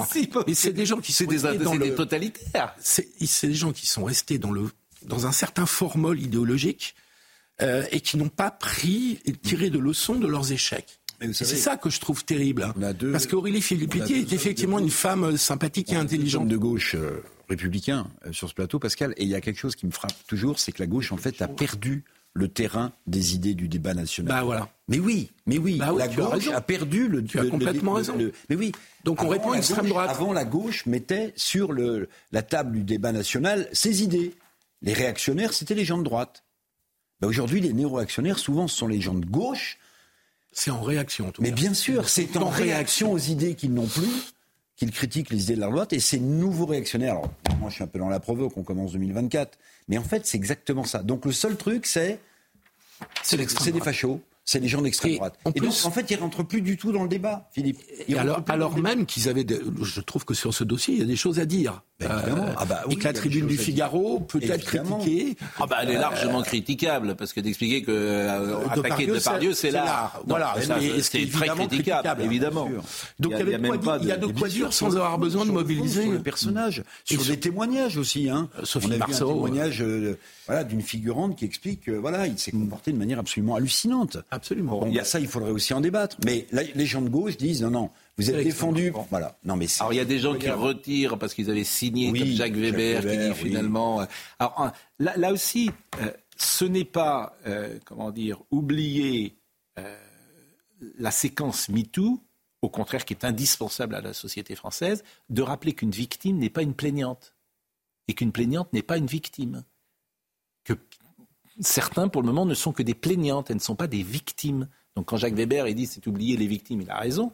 Il faut jamais oublier les victimes. Mais de dire simplement attention, une plaignante n'est pas une, une victime, fait quasiment de toi aujourd'hui, te met dans le camp de ceux qui euh, euh, veulent attaquer la révolution MeToo. Ben non, euh, en fait. Alors il y a quelque chose qui m'a fait rire en revanche, que je voulais vous montrer, c'est Martine. Vous connaissez Martine, Martine à la plage, Martine, etc. Puis il y a un petit dessin qui est sorti ces dernières heures. Martine hésite à signer la tribune de soutien à ceux qui se désolidarisent de la tribune de soutien parce qu'ils ne savaient pas qui avait écrit la tribune de soutien. Donc vous allez voir cette petite... euh, j'ai trouvé ça très, très rigolo. Et puis, euh, il y a autre chose. Euh, Est-ce qu'on la voit, euh, cette euh, Martine? Elle arrive, euh, me dit euh, Marine Lançon. Euh, donc elle arrive, voilà. Martine hésite à signer la tribune de soutien à ceux qui se désolidarisent de la tribune de soutien parce qu'ils ne savaient pas qui avait écrit la tribune de soutien. Et que ça, c'est drôle. Bon, et puis il y a, euh, il y a également personnalité préférée 2023, le baromètre plombant de la France, d'une France nostalgique. Ça, c'est dans, euh, je sais pas si vous, ça, je trouve ça extraordinaire parce qu'en fait, il faut changer le peuple. C'est, c'est- cette, quelle est la personnalité préférée des Français? Alors, c'est une jeune femme qui s'appelle euh, Sabrina Champenois qui dit chaque fin d'année depuis 88, etc. Jean-Jacques Goldman, chanteur à énorme succès, résolument retiré de la scène en 2005 et depuis une discrétion absolue, et il décroche la, euh, la 13e couronne, etc. Euh, sa 13e couronne consécutive. Donc, euh, le baromètre plombant d'une France nostalgique. Mais il, il devrait s'interroger pourquoi? C'est pareil. C'est-à-dire? Bah, c'est pareil, c'est-à-dire qu'ils ne veulent pas voir la façon dont la France évolue. Et ils se demandent jamais, ils se remettent jamais en cause. Et ils ne veulent pas réfléchir à pourquoi Jean-Jacques Goldman euh, est en tête depuis, euh, depuis 7 ans ou 13 ans. Et donc ils ne veulent pas... c'est la même polémique que sur la, la- la séance d'ouverture de, de, de- vous savez, du mondial de rugby. C'était la France-France. Et donc tout est la France-France. Mais pourquoi, euh, pourquoi d'abord disqualifier les gens qui n'ont pas les mêmes goûts que vous? Mais Enfin, surtout, avant- c'est quatre. J'ai dit ça avant les vacances. 80% des journalistes contre 80% des Français. Mais je pourrais dire 80% de la classe, de l'espace médiatique contre 80% des Français. Ouais, ouais. Et j'ajoute une. Et Jean Dujardin, il s'est fait mais déchiqueter en fait. Alors que le, son, son- Parce qu'il avait un béret sur la tête. Oui, oui, c'est ça. Ce qui est invraisemblable. Mais, euh, Et il est d'extrême droite lui aussi, j'imagine. ah bah forcément. Mais Et, ça euh, prouve bien le décalage entre, pardon, la gauche, les élites de gauche et euh, le peuple. C'est qu'en fait, ce classement, il n'est pas nostalgique. Il montre que les Français s'appuient sur des valeurs qu'ils estiment fortes. Ils sont conservateurs, là, dans ce classement, les Français. Bah, le conservatisme, évidemment, c'est l'antithèse du progressisme prôné par la gauche depuis des années. Donc, tout est dit. Ce classement n'est pas nostalgique, il est conservateur. Et les tu Français peux être le sont. conservateur et progressiste, pardonnez-moi. Oui, oui, oui. Tu peux, tu peux être conservateur sur Noël. Oui. Tu peux être conservateur. Non, mais- tu peux aimer les traditions et, aimer la PMA, le mariage pour Oui, tous. mais on parle des classements, là, des personnalités. Que l'IB s'offusque, ne comprennent pas ce qui se passe, bah, tout est dit, tout est dit, me semble-t-il. Conservateur de progrès, disait euh, Jean-Pierre Non, Chevènement. mais l'IB, c'est personne. Hein. Sauf dans l'espace médiatique, c'est mais 90% c'est de l'espace médiatique. c'est métaphorique. C'est ça qui est formidable. Euh, Libé, c'est 80% de la pensée médiatique. gauche. Et je crois que c'est vendu, je pense qu'ils en vendent 30 000 aujourd'hui euh, ou 40 000. Et euh, je, je suis désolé, mais même si cette tribune euh, était nostalgique, euh, ce n'aurait rien de condamnable. Enfin, la nostalgie, c'est quand même un sentiment qui a inspiré euh, les plus belles œuvres d'art, et on construit rien de, on construit rien, euh, rien d'important pour euh, l'avenir si on s'appuie pas sur le caractère fertile du passé. Alors, ce classement des personnalités, Maxime Leguet euh, nous dresse. euh, Il n'y a qu'un politique. Et c'est Jordan Bardella. C'est pas vraiment nostalgique, Jordan Bardella. A priori, il est, Il est né en 95. jeune. Il devrait s'interroger aussi pourquoi Jordan Bardella est là. Pourquoi les autres baissent aussi? Et ré- régénération. Il est André Valini, il, est, il se dit, il se dit, j'ai vécu dix jours à me faire engueuler parce que je suis sur le plateau de CNews, et il se dit mais ma vie, je porte une croix. Non, ce que je veux dire, c'est que J'aime bien quand vous me racontez ce que les autres vous disent. oui, non, bah, ils ils comprennent pas vraiment que je vienne sur CNews, mais justement, je Bah, ils rien en général, donc ils comprennent pas Je ça. sur euh, CNews pour dire que toute la gauche n'est pas réductible à ce que vous dites depuis quelques minutes. C'est-à-dire que en province notamment, je connais beaucoup de gens de gauche. 90% des gens de gauche que je fréquente et dont je fais partie sont en phase avec le peuple, avec la population, avec le classement du JDD. Vous parlez d'une toute petite minorité germano-pratine. Je suis d'accord. euh, Politico-médiatique. Mais c'est- mais je suis d'accord. arrêtez de vous focaliser sur elle. Vous-même, vous avez dit que plus personne ne lit Libération. Mais non. Mais elle- elle- ce que je veux vous dire, c'est que dans mon, mon métier que je connais, 90% des journalistes sont sur cette ligne-là. Peut-être les journalistes, mais la gauche, dans ses profondeurs, reste profondément mais je- ancrée dans le peuple, dans la réalité. Parole. Comment Et, et pas ancré dans la politique La française. gauche dont tu parles n'a plus de porte-parole. Cette C'est le gauche démocrate dont vous parlez, elle le a fait problème. 1,7% à la présidentielle. Hélas, hélas, il y a un peu le Parti communiste avec Fabien Roussel. Il y a le. PS qui essaye de s'émanciper de la, de la NUPES. Le PS Le pourrait PS redevenir... d'Olivier Faure Vous êtes sérieux? Le Non, je PS parle pas d'Olivier Faure Faure, je parle du PS. Ah, c'est le premier secrétaire. Je parle du PS qui, a, qui a vocation à redevenir un parti. Mais c'est le premier secrétaire, si vous parlez pas. Je veux dire, si vous pa- parlez pas de celui qui est le premier, vous avez le droit de dire que le, le premier secrétaire n'est pas euh, n'est pas à sa place. Je n'ai pas dit ça. Vous, vous parlez de la, vous parlez de la moitié d'un parti qui a fait un Ah, je vous adore, Anne Hidalgo, Madame Appéré à Rennes, Madame Roland à, à- comment dire à Nantes. J'a- J'adore tous ces gens-là. Vous Ils, pensez que François... ils- ils vont creuser, ils vont trouver du pétrole. Vous, vous pensez que François Hollande, par exemple, est déconnecté de la vraie vie des gens? Je pense que François Hollande n'a aucune conviction. Ah ça, Donc voilà ce que je pense. Ça vous regarde. Bah, je je- l'ai- accueilli je pense en qu'il n'en a au mois aucune. de décembre. Oui. Dans un lycée, il y avait 400 lycéens et Mm. ensuite à Sciences Po Grenoble l'après-midi. Il a fait un tabac. Oui, un ça m'étonne- tabac. mais parce qu'il est très intelligent. Mais parce qu'il est très intelligent, c'est bien leur problème d'ailleurs. Ces gens-là, ils ont une séduction personnelle très forte, très puissante, qu'ils soient très intelligents, très drôles, très tout ce que vous voulez. Mais ils n'ont aucune conviction, ils font rien pour la France. Non, C'est tout. Vous êtes sévère. Il, Ah, il- qu'est-ce qu'il a- on La seule chose qu'il a dit, mon ennemi, c'est la finance. il voulait parler de la Et l'ennemi, c'est les riches. Et on est riches au-dessus de 4000 euros. C'est vraiment, c'est intelligent. C'est vraiment des gens qui ont fait des choses intelligentes pour la Voilà, France. il était qui l'a amené. Hein. Ah. Vous réduisez. Et qu'on et qu'on augmenté les impôts XXL et avec un, un déficit XXL. Vous savez Bon, bah, le reste, euh, c'est tout. Hein. Vous savez pourquoi il a augmenté les impôts Fortement, beaucoup Oui. trop fortement, c'est vrai, Oui. parce qu'il fallait réduire les déficits. Il a fait une politique qui allait à rebours. Il est de même pas d'accord. Même Philippe Guibert n'est pas d'accord. Non, non. Eh, Oui, mais justement, euh, il a, il Bien a sûr que ça a été fait pour rigoler. personne nous écoute. Mais personne, mais, mais- Ça, ça a été fait pour réduire les déficits et il a fait une politique à rebours de son électorat, courageuse, courageuse. Et les, les journaux les plus les plus sérieux, le Financial Times, Oui. notamment les journaux les plus sérieux Il a de la presse anglo-saxonne, les journaux les plus sérieux, de la presse anglo-saxonne, tu permets besoin du nucléaire. Tu permets Oui, oui, bien Sur le nucléaire, je suis pas d'accord du tout avec ce qui a été fait. mais c'est essentiel. Je reviens sur les finances. En fait, c'est juste l'essentiel, en fait. Les journaux les plus sérieux disent que la politique macroéconomique Mm. a commencé à porter ses fruits en 2016, 2017, 2018 sur la compétitivité, le fameux crédit impôt compétitivité. Ça n'a pas été compris par les classes populaires. Il a fait ça parce que c'était l'intérêt du pays. Il a fait une politique qui était à rebours de son électorat. Bon, écoutons en tout cas. Et courageux. mais lui aussi, il peut venir sur notre plateau, il viendra pas. Bien qu'il vienne, oui. Bah, euh, il viendra pas, il m'aime pas. Enfin, il m'aime pas, ça veut rien dire Vous d'ailleurs. savez Mais qu'il bon. vous aime pas.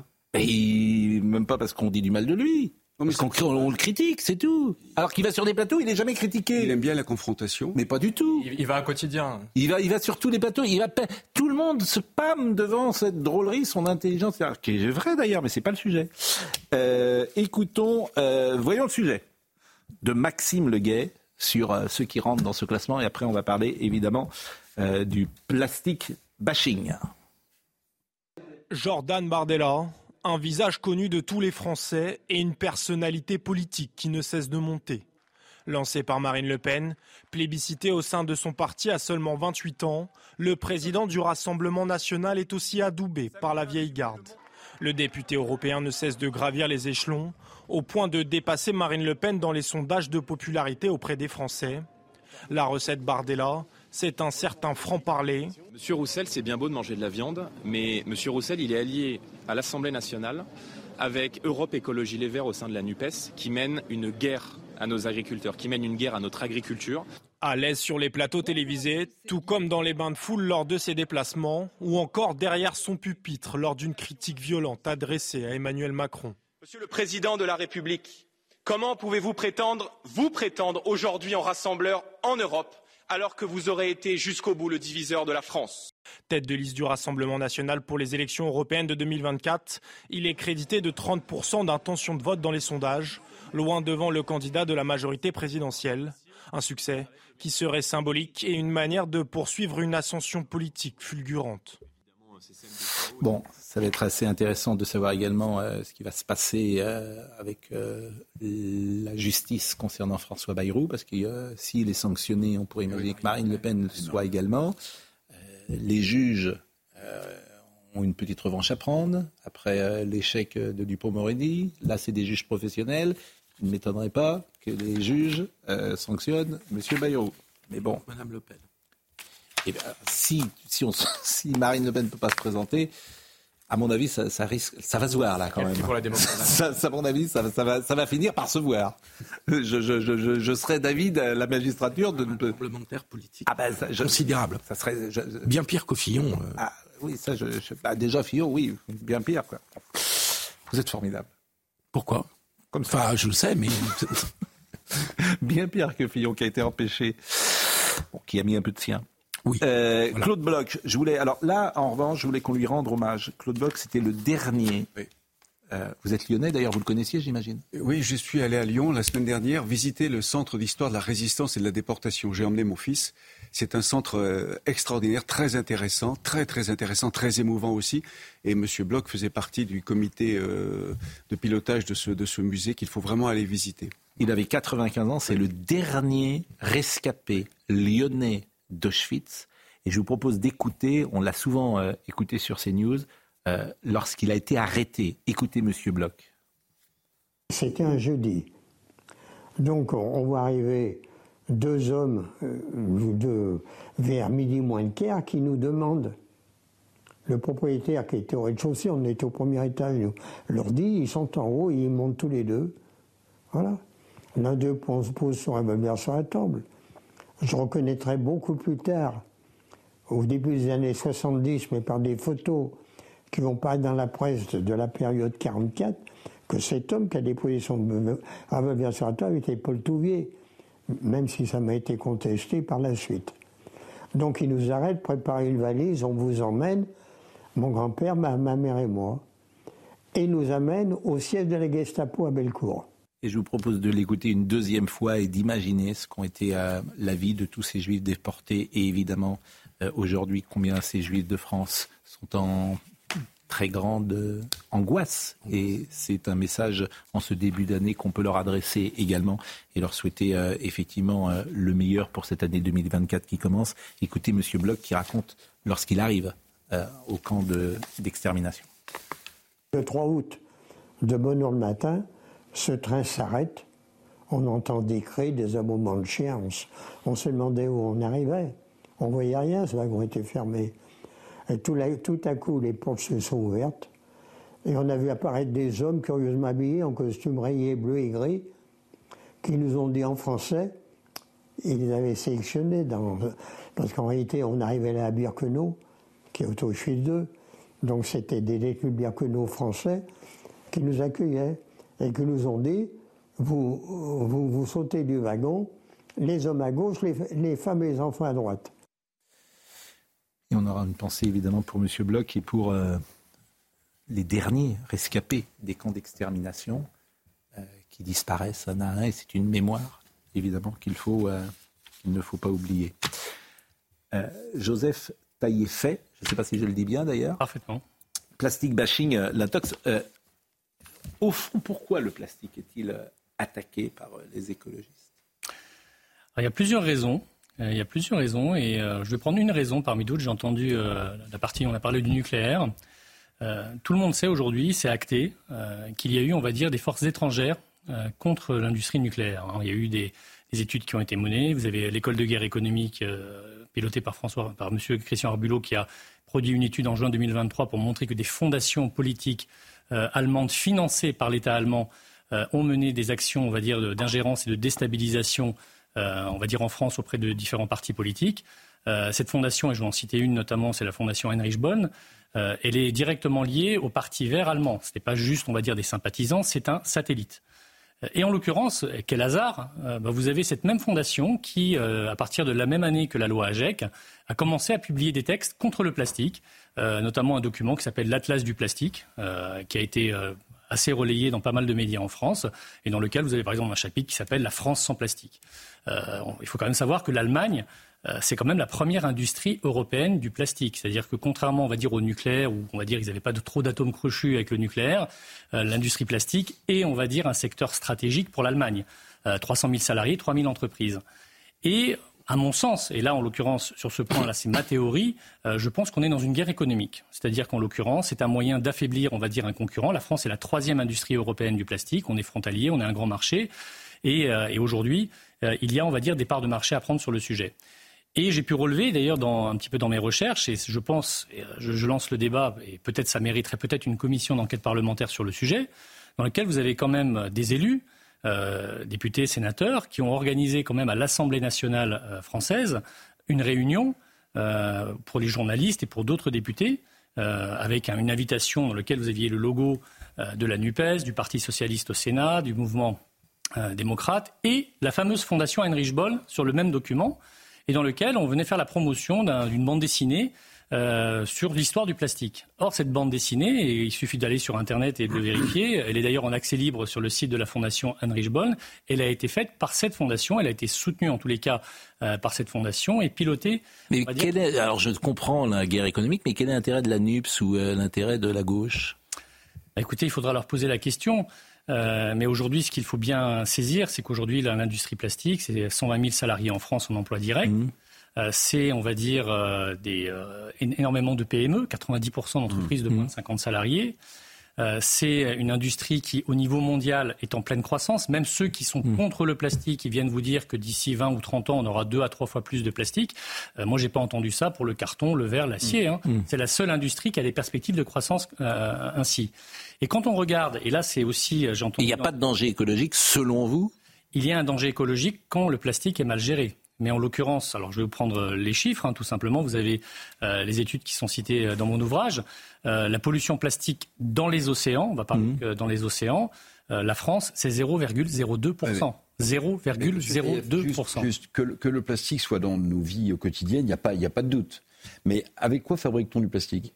Vous pouvez le fabriquer avec euh, des extraits de nafta qui viennent du pétrole. Oui, voilà. Ou avec, ou avec, des plastiques recyclés. oui, oui, d'accord. Mais ça, c'est nouveau. Mais on fabrique du plastique avec du pétrole, donc avec une énergie fossile qui est donc, qui est donc, qui est donc polluante et qui contribue aux effets de serre. Bah oui, aux émissions oui on peut le dire comme ça, Monsieur Taïeb. Pas... Je, vais, je, vais, vous répondre. Je vais vous répondre. D'ailleurs, d'ailleurs, c'est c'est très intéressant. Effectivement, c'est un point essentiel que vous soulevez parce qu'en fait, c'est la preuve on va dire qu'il n'y aura pas, et je le dis clairement, ce serait, ce serait mentir que de le dire, qu'il y aura une fin des énergies fossiles d'ici 20 ou 30 ans. Hein. Je veux dire, vous avez vu les résultats à la COP. mais juste, justement parce que vous aurez toujours besoin de plastique vierge dans des applications dans lesquelles vous ne pouvez pas mettre de recyclé. Je vous ai parlé de l'industrie de la santé.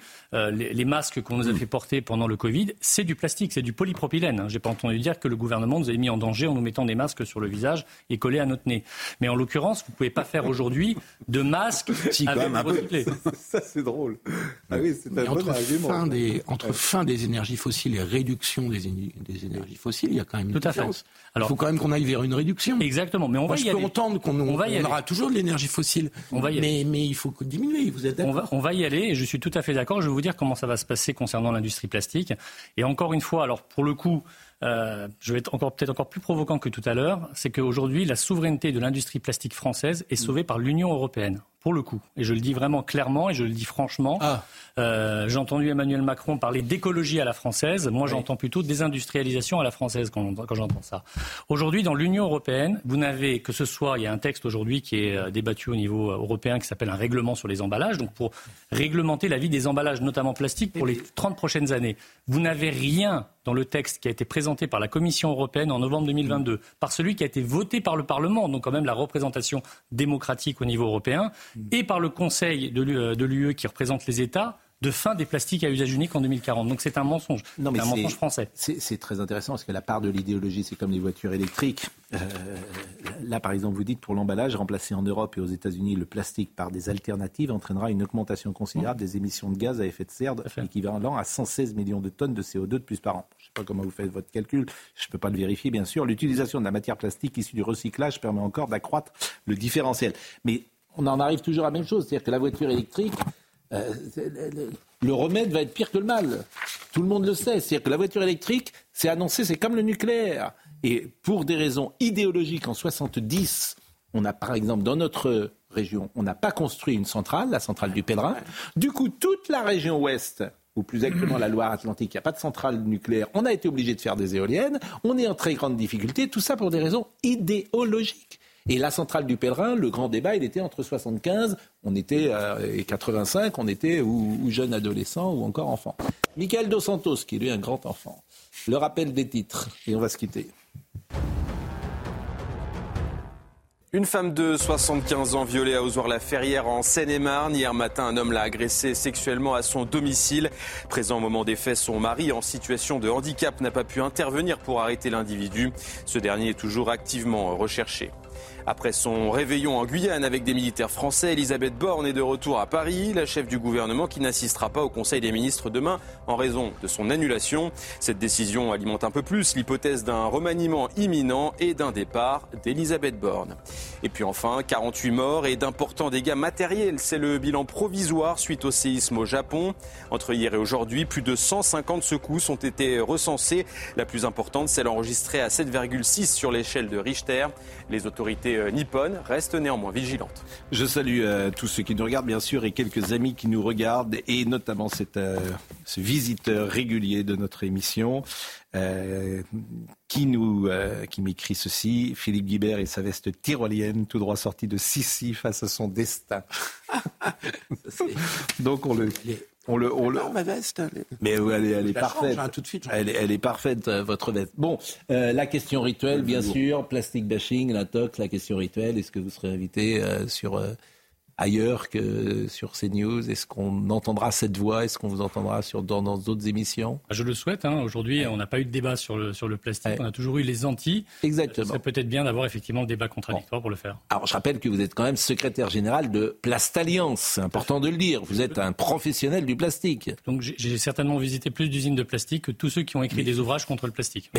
mais je, je, je- je- je suis d'accord avec vous, mais c'est important de le dire, euh, qui est une organisation professionnelle de la plasturgie et des Euh, c'est votre premier ouvrage, c'est au Cherche Midi, et vraiment je vous remercie parce que c'est extrêmement intéressant toujours d'avoir des avis différents, le débat contradictoire, c'est ça qui est intéressant.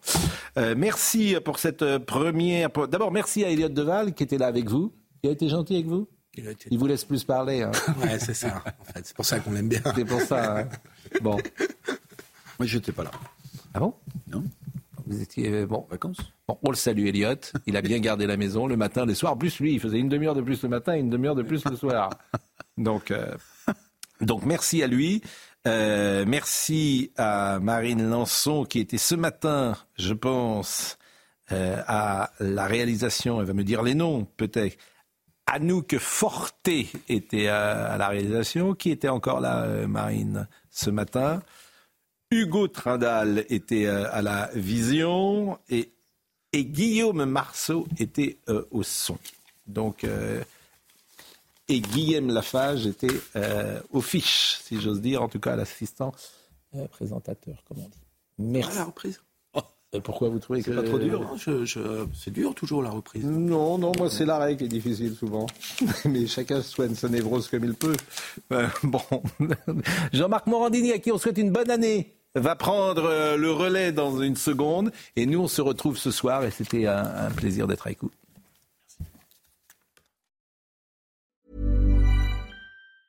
Small details are big surfaces. Tight corners are odd shapes. Flat, rounded, textured, or tall. Whatever your next project, there's a spray paint pattern that's just right. Because Rust new Custom Spray 5 in 1 gives you control with five different spray patterns. So you can tackle nooks, crannies, edges, and curves without worrying about drips, runs, uneven coverage, or anything else. Custom Spray 5 in 1. Only from Rust Mom deserves the best, and there's no better place to shop for Mother's Day than Whole Foods Market. They're your destination for unbeatable savings, from premium gifts to show-stopping flowers and irresistible desserts. Start by saving 33% with Prime on all body care and candles. Then get a 15-stem bunch of tulips for just $9.99 each with Prime. Round out Mom's menu with festive rosé, irresistible berry chantilly cake, and more special treats. Come celebrate Mother's Day at Whole Foods Market.